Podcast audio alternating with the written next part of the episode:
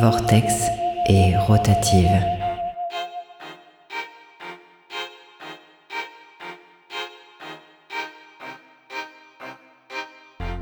L'émission où on vous parle de nos livres de science-fiction préférés.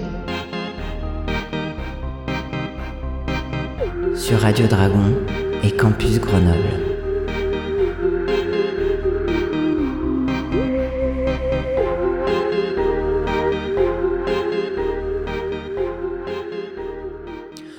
Bonjour. Bonjour. Vous êtes à l'écoute de Campus Grenoble 90.8 et Radio Dragon 104.4 et 96.8. Aujourd'hui, on va vous parler du court roman Ring Shout, Cantique rituel de P. Jelly Clark, paru aux États-Unis en 2020 et publié dans la traduction française de Mathilde Montier aux éditions de La Talente en 2021.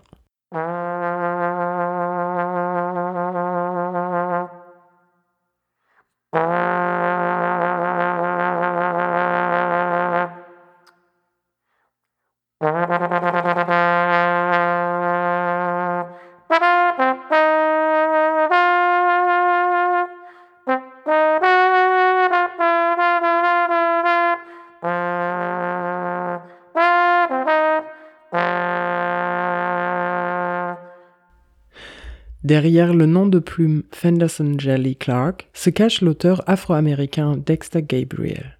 Né en 1971 à New York, il a passé une importante partie de son enfance à Trinité et Tobago, pays natal de ses parents, avant de revenir aux États-Unis, notamment à Houston, au Texas. Il travaille aujourd'hui en tant qu'historien, spécialisé dans les études comparatives sur l'esclavage et l'Atlantique noir, qu'il enseigne à l'Université du Connecticut.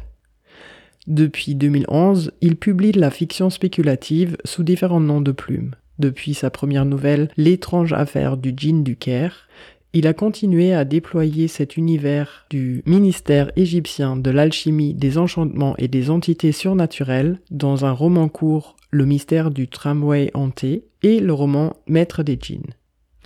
Par ailleurs, il a publié de nombreuses nouvelles et deux romans courts indépendants, Les tambours du dieu noir et Ring Shout, Cantique rituel, dont on vous parlera aujourd'hui. Son tout dernier roman, Ebony Song, vient de sortir aux États-Unis. P. Jelly Clark a cofondé le magazine de fiction spéculative noire, Fire, et publie régulièrement sur son blog The Musings of a Disgruntled Haradrim, ce qu'on pourrait traduire en français par Les divagations d'un Haradrim grincheux. Dans ses œuvres de fiction, il mêle la SF au fantastique, à l'horreur, au mythe et au récit spirituel, en puisant dans les cultures d'Afrique de l'Ouest et du Nord, les cultures des populations noires dans les Caraïbes et du sud des États-Unis.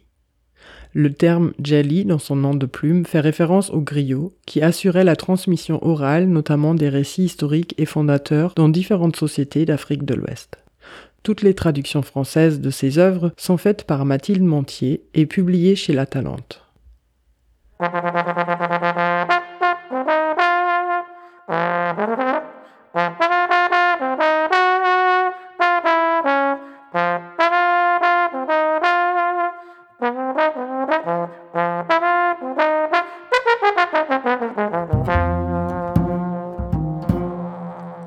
Ring Shout, Cantique rituel, est un livre qui se situe entre la fantaisie urbaine, l'Uchronie et le roman d'horreur. C'est un récit historique réel, décalé par la présence de monstres, avec une ambiance flippante et qui se passe surtout en ville. C'est aussi un roman d'action, où toutes les scènes s'enchaînent et se lisent très bien. Dans son roman Ring Shout, Clark raconte la résistance au Ku Klux Klan, organisation qui, dans cette histoire, est dirigée par d'horribles monstres. Le roman plonge ainsi des faits réels de violence raciste et de résistance dans un univers de fantaisie. L'héroïne principale du roman est Maris Boudreau. Rescapée d'une tuerie du clan, elle est devenue tueuse de monstres, les Ku Klux, en même temps qu'elle combat ses fantômes intérieurs. Elle fait équipe avec Sadie Watkins, tireuse d'élite pleine d'envie de vengeance, et Cordelia Lawrence, ou chef, lesbienne survivante des tranchées de la guerre 14-18. Toutes les trois s'organisent avec d'autres pour combattre le clan et la terrible invasion de monstres assoiffés de haine, de pouvoir et de violence. Mais comment combattre des monstres super puissants qui, en plus, sont protégés par une société raciste et aveugle à la violence en cours?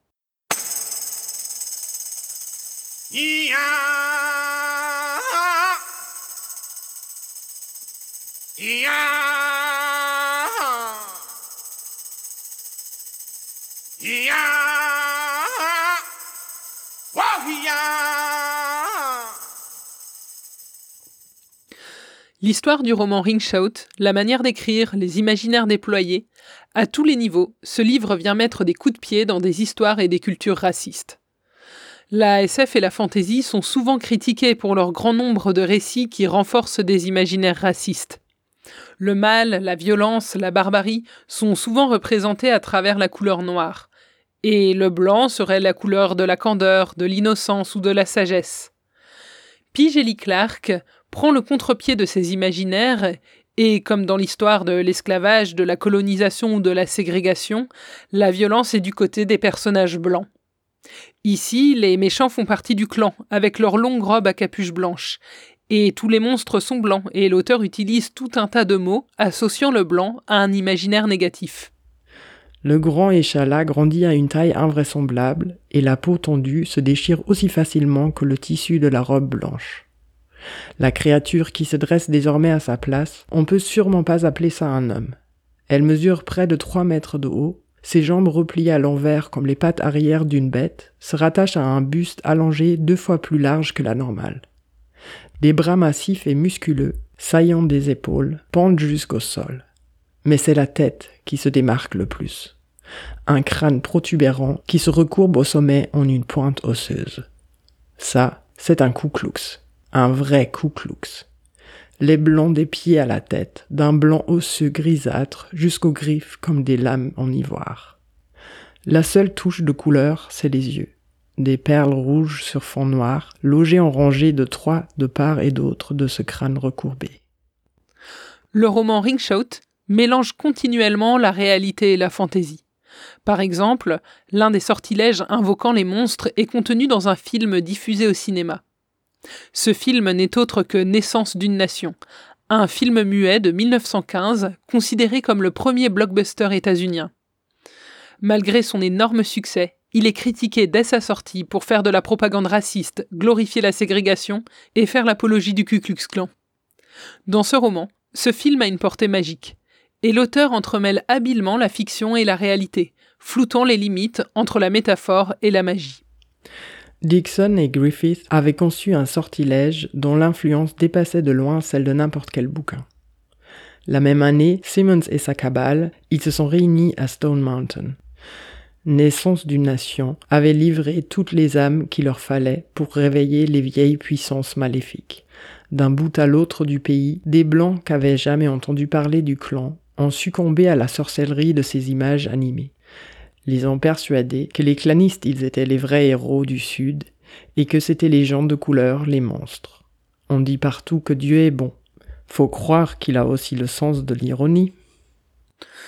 Les monstres sanguinaires, appelés Kuklux, prennent des formes humaines et se transforment parfois physiquement. La plupart des combattantes les voient clairement, mais toute une part de la population, notamment les Blancs, ne se rendent même pas compte de leur existence. Toute la société américaine est infestée de ces monstres, mais toute une partie des gens reste aveugle à cette épidémie. Croyez que les boucs du clan y se déguisent en Ku demande Sadie. Penchée, elle observe la tête décapitée flottant dans son bocal.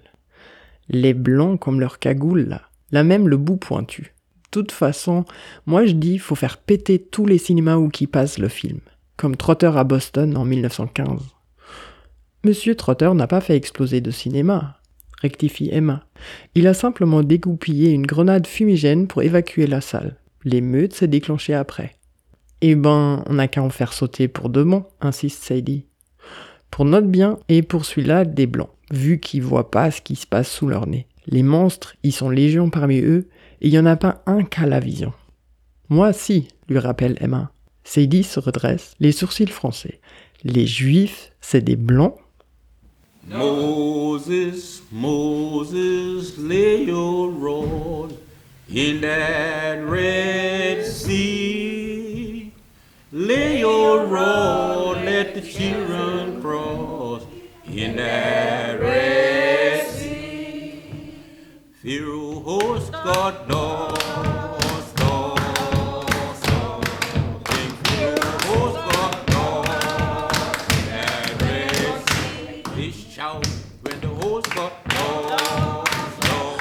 Le shout, ça date du temps de l'esclavage.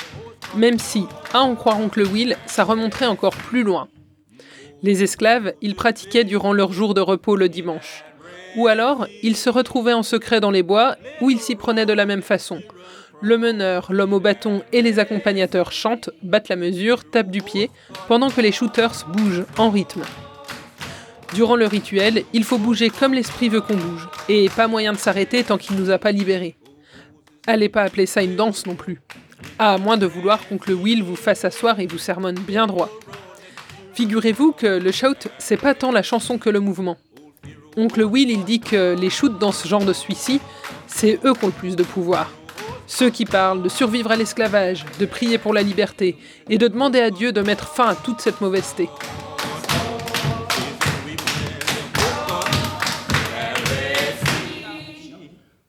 Le roman Ring Shout comporte plein de références à l'histoire et à des pratiques culturelles et spirituelles des Amériques qui ont été minorisées ou peu transmises dans les livres d'histoire. Déjà, le titre évoque les shouts expliqués dans l'extrait que vous venez d'entendre, une pratique des esclaves déportés d'Afrique de l'Ouest, notamment sur les îles de la côte de la Géorgie et de la Caroline du Sud. Les esclaves ont pu y transmettre beaucoup plus leurs langues et cultures africaines d'origine, entre autres parce que les esclavagistes blancs étaient moins présents sur les plantations par peur du paludisme, et leur contrôle sur la vie des esclaves était donc moins total. À la lecture du roman, j'avais l'impression qu'il était tellement truffé d'allusions à des stratégies de résistance, de lutte et de survie des personnes afrodescendantes pendant les époques de l'esclavage et de la ségrégation, qu'il y en a sûrement un grand nombre qui m'ont échappé. Mais déjà avec celles que j'ai comprises, ce roman court devient hyper riche par couches superposées. Pete Jelly Clark est fort pour mentionner au tournant d'une phrase des faits vraiment impressionnants ou bouleversants. Voici un extrait où une des protagonistes évoque la transmigration, l'idée qu'à la mort l'âme retournera en Afrique, une croyance qui conduisait certains esclaves à poser le suicide comme un acte de résistance pour s'échapper et retourner chez elles et eux. Mon grand-papa, il dit que quand c'est qu'on meurt, on retrouve nos ailes, celles-là que les Blancs ils nous ont coupées quand on est arrivé ici. Peut-être bien que je vais revoir ma maman. Ou que je volerai jusque tout là-bas en Africie. Lester, il dit qu'une des reines là, de Méroé, c'était une méchante femme avec un cache-œil qui a combattu les Romains. Elle a coupé la tête à une de leurs statues et puis elle l'a enterrée sous son palais. C'est quelque chose, hein, pas vrai? J'aurais fait une putain de bonne reine, tiens. Tu m'imagines avec un bandeau, Marise? Ces reines de Méroé, aussi appelées Candace, ont tenu pendant sept siècles les commandes d'un royaume situé dans la région de l'actuel Soudan, en 33 avant notre ère. La reine Amanichaketo a su tenir tête à la puissante armée romaine, ce qui a permis au royaume de Méroé de perdurer encore 200 ans. Dans le roman, une autre protagoniste est ancienne combattante des Harlem Hellfighters, régiment américain noir légendaire de la guerre 14-18, mais qui, dans la réalité, ne comptait certainement pas de femmes dans ses rangs. Toutes ces références se lisent comme un énorme hommage aux luttes et aux souffrances des peuples africains et afro-américains, une fierté quant aux imaginaires issus des pratiques pour survivre et s'affirmer, le tout en entremêlant des éléments réels aux fictionnels, à la magie et aux rêves, comme dans les visions qui s'imposent à l'héroïne Marise à chaque fois qu'elle invoque son épée magique. L'épée répond aussitôt à mon appel, accompagnée de son cortège de visions. Une femme à Saint-Domingue vociférant un chant de guerre face à des troupes françaises éberluées qui la regardent s'immoler.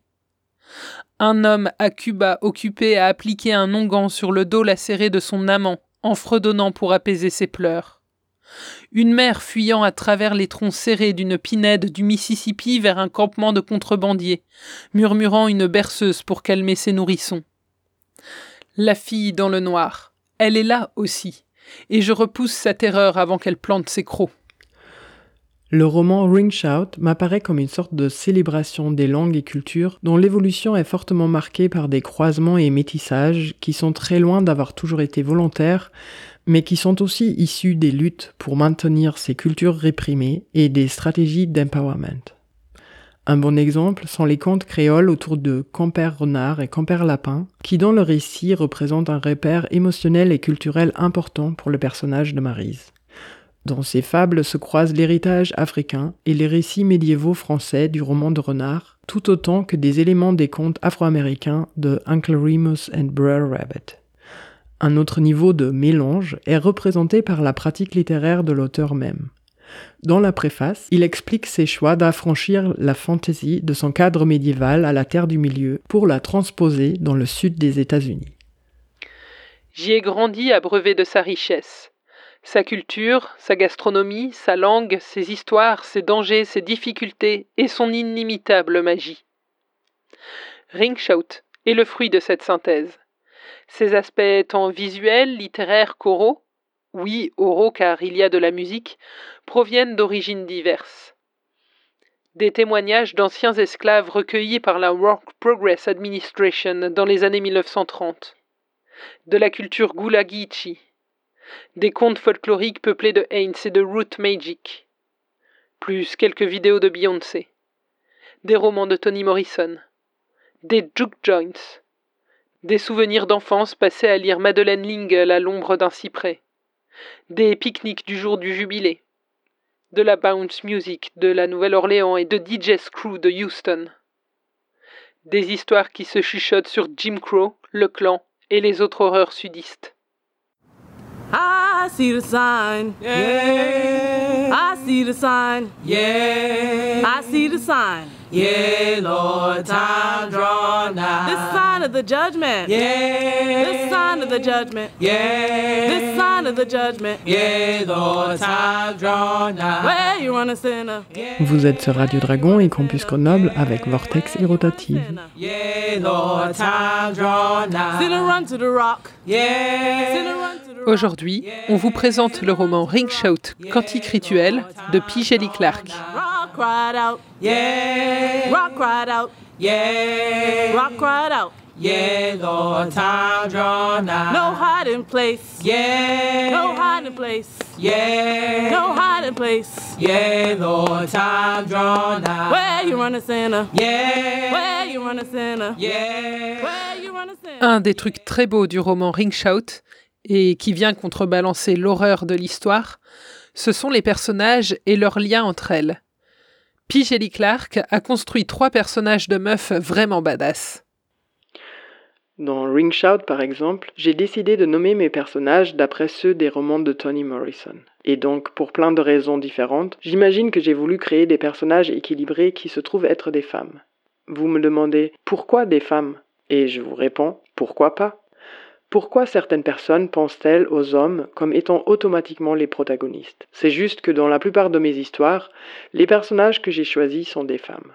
Et j'en suis reconnaissant quand les gens me disent je trouve que ces personnages sont réalistes et je peux m'identifier à elles. Et effectivement, ces personnages ne sont pas du tout stéréotypés. Et les relations qu'elles entretiennent entre elles sont aussi très complexes et décrites avec beaucoup de finesse.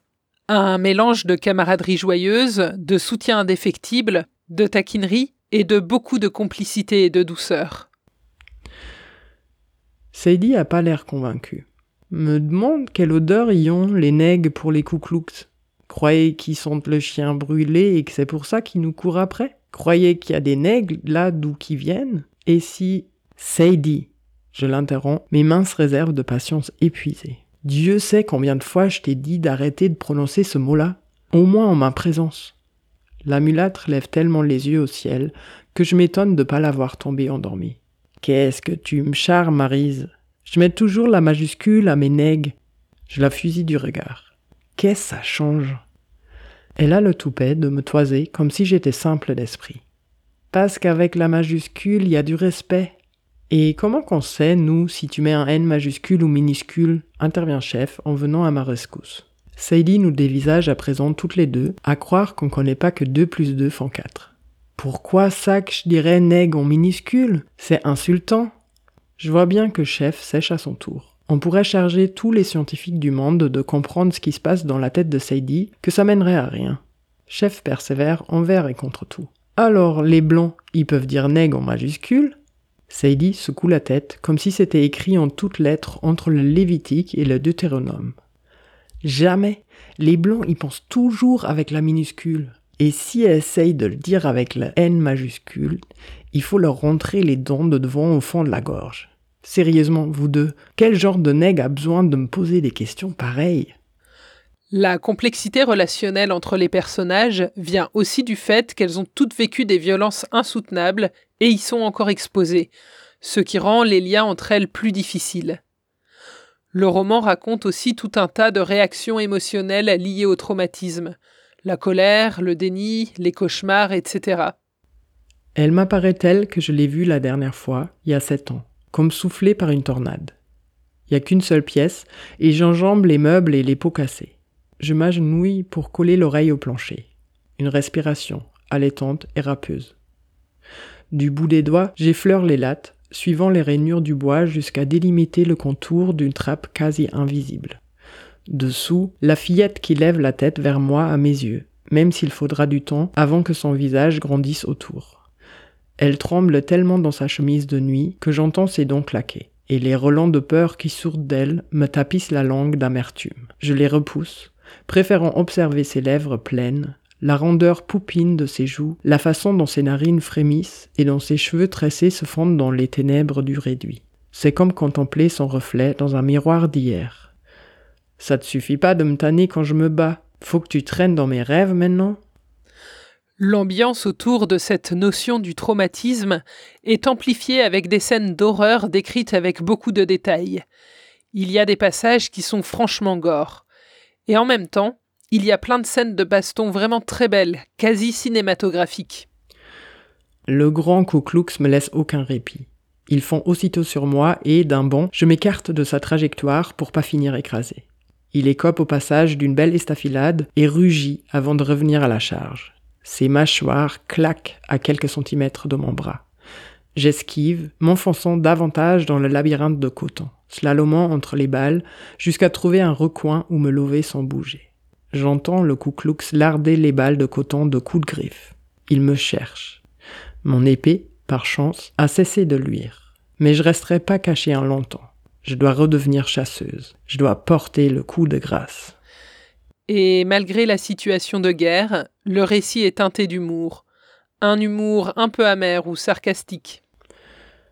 Mais si, Miss Sadie, les vieux empires négros de l'ancien temps.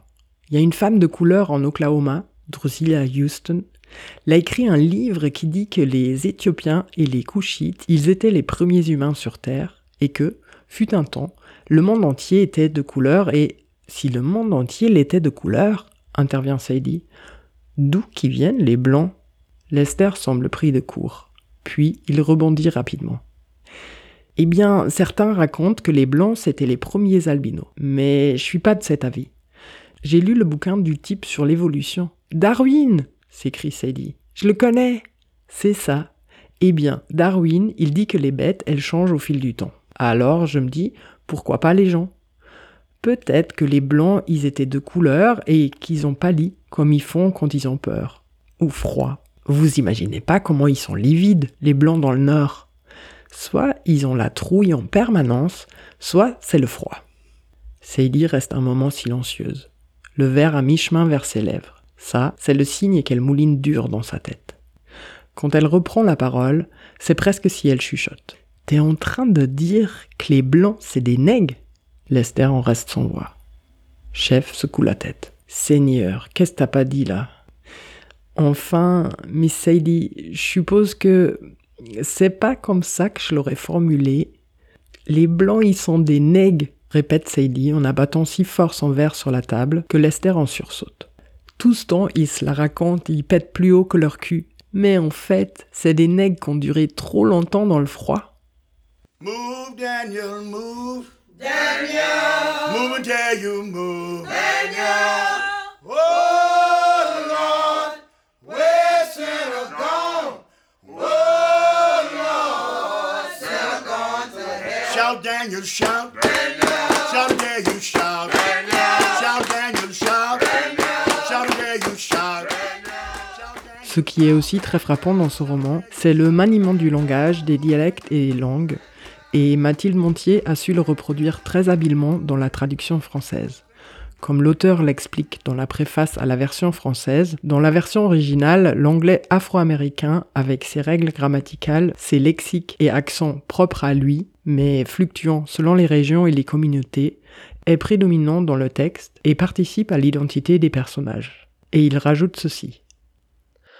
Au-delà de l'aspect dialectal, le roman s'appuie également sur le créole afro-américain Gula originaire de Caroline du Sud, dont le vocabulaire et la grammaire spécifiques s'apparenteraient à ceux du patois et du créole afro-caribéen. La plupart des locuteurs anglophones peinent à comprendre et à déchiffrer le Gulagichi, et je m'attends à ce que ce soit de même pour les francophones. Néanmoins, dans ce livre, le contexte narratif peut offrir des clés à la compréhension.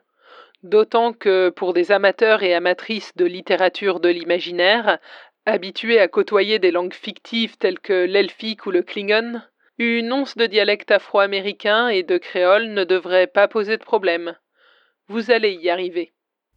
Et c'est là qu'une petite explication s'impose concernant nos choix des extraits lus à voix haute.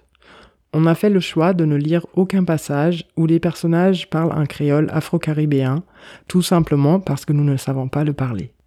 À la différence d'autres langues qui apparaissent parfois dans les livres qu'on a présentés ici, comme l'anglais ou l'espagnol, et qu'on ne sait parler qu'avec des accents plus ou moins marqués, les enjeux de reconnaissance des langues créoles comme des langues à part entière, et non pas des versions incorrectes de langues coloniales, nous semblent trop importants pour prendre le risque d'en faire une mauvaise imitation. On pourra nous reprocher une certaine lâcheté, mais déjà les dialogues choisis représentent un bon défi de lecture et on espère réussir à rendre un minimum la puissance du langage des protagonistes.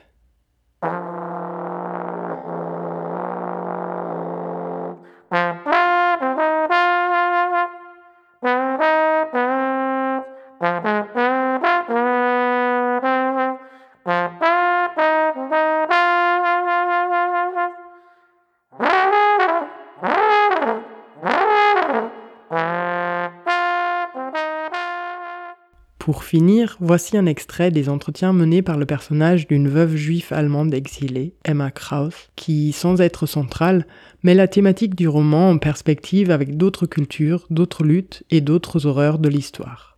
Les entretiens de cette musicologue sur les ring shouts viennent ponctuer le récit, comme les claquements des mains et tapements des pieds syncopés qui posent les rythmes des shouts. Quand le président Lincoln l'a annoncé l'émancipation, les autres pinques de maître ils voulaient pas ça que les esclaves ils l'apprennent. Mais les esclaves, ils avaient leur propre façon de savoir. Il y en avait un du nom de John, l'a grandi dans les cuisines et l'a volé le savoir des lettres en regardant Missou apprendre à ses petits-enfants. Il vient avec une lettre sur l'émancipation et tout le monde dans les baraques il se masse autour de lui pour l'écouter lire. Voilà la raison qu'on appelle ce shout Read em, John, read em. Lis-leur, John, lis-leur qu'on le presse, en l'honneur du jour où qui est venu annoncer au peuple qui était libre. Entretien avec Oncle Will, 67 ans, transcrit du Goula par Emma Krauss. John wrote a letter and he laid it on the table. No one can read 'em like old John. Read 'em, let me go. Now read 'em, John. Read 'em. Read 'em, John. Read 'em. Read 'em, John. Read 'em, read 'em, let me go. Now C'était le 22e épisode de Vortex et Rotative. Nous avons parlé du roman Ring Shout de P. Jelly Clark, paru en 2021 aux éditions La Talente, traduit par Mathilde Montier. Il fait 176 pages. Ce roman a reçu de nombreux prix et la traduction française de Mathilde Montier a également été primée. Read 'em, read 'em, John.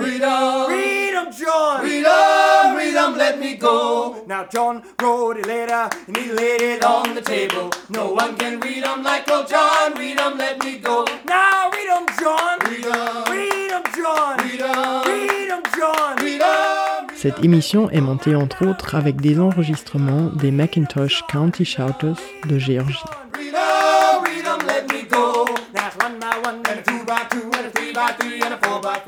Au revoir.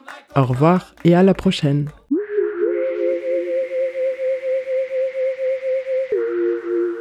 Vortex et rotative.